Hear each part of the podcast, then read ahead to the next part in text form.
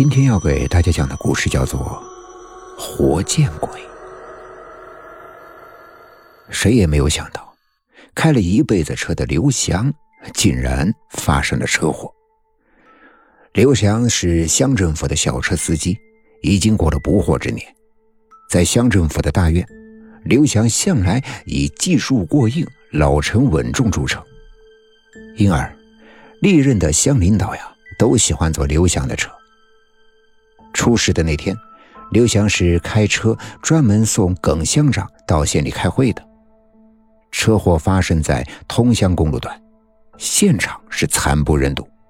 奥迪轿车的车头朝上翻滚在路边，车身已经扁了。浑身是血的刘翔横躺在车子前方约五六米处。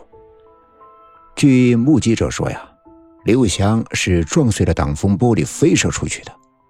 刘翔的脑袋碰在了坚硬的水泥路面上，当场就断了气。耿乡长却因为没有弹出车外，所以只是受了点轻伤，已经被送往了医院。交警队给出的事故鉴定很简单：由于司机超速行驶，又没有按规定戴安全带，这才酿成了平地飞车、车毁人亡的惨剧。问题是，一向沉稳的刘翔。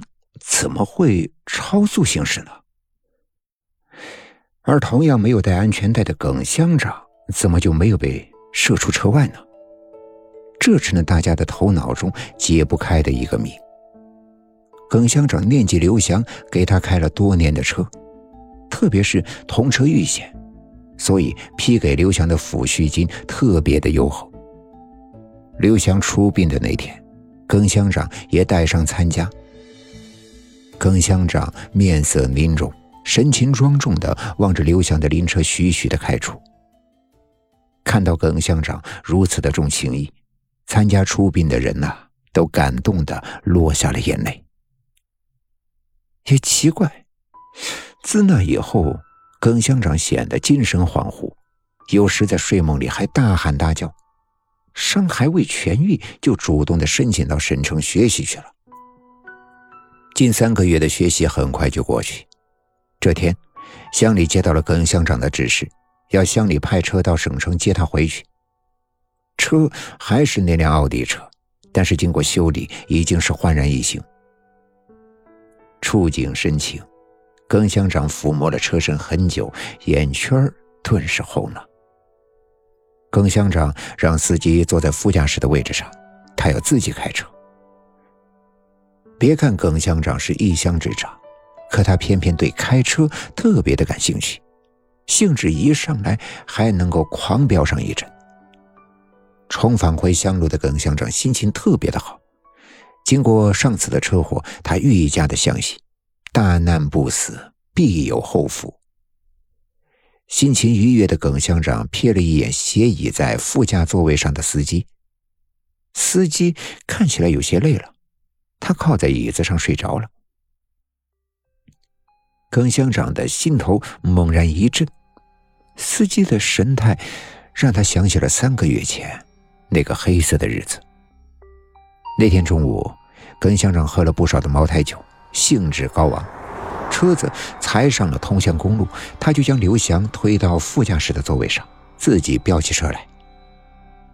看着一辆又一辆的车子被自己超越。耿乡长兴奋极了，刘翔一边给耿乡长扎安全带，一边提醒道：“乡长，车速太快，小心些啊！”耿乡长懊恼地瞪了刘翔一眼：“怎么，不相信我吗？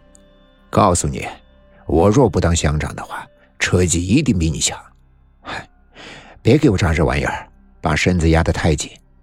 你呀，消停的睡一会儿吧。”受到乡长的责斥，刘翔不敢再言语了。正当耿乡长飙得来劲，猛然间，一辆载重大货车从通乡公路下的土路上晃晃悠悠地爬了上来。庞大的车身竟然将整个路口挡住了。等到耿乡长发现这一幕，再想躲已经是来不及了。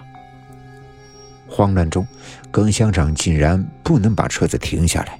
眼看着两车即将相撞，这时，刚才还处在睡梦状态的刘翔猛然的像个暴怒的狮子，一跃而起，死死的把住了方向盘，同时向耿乡长大喝了一声：“快刹车！”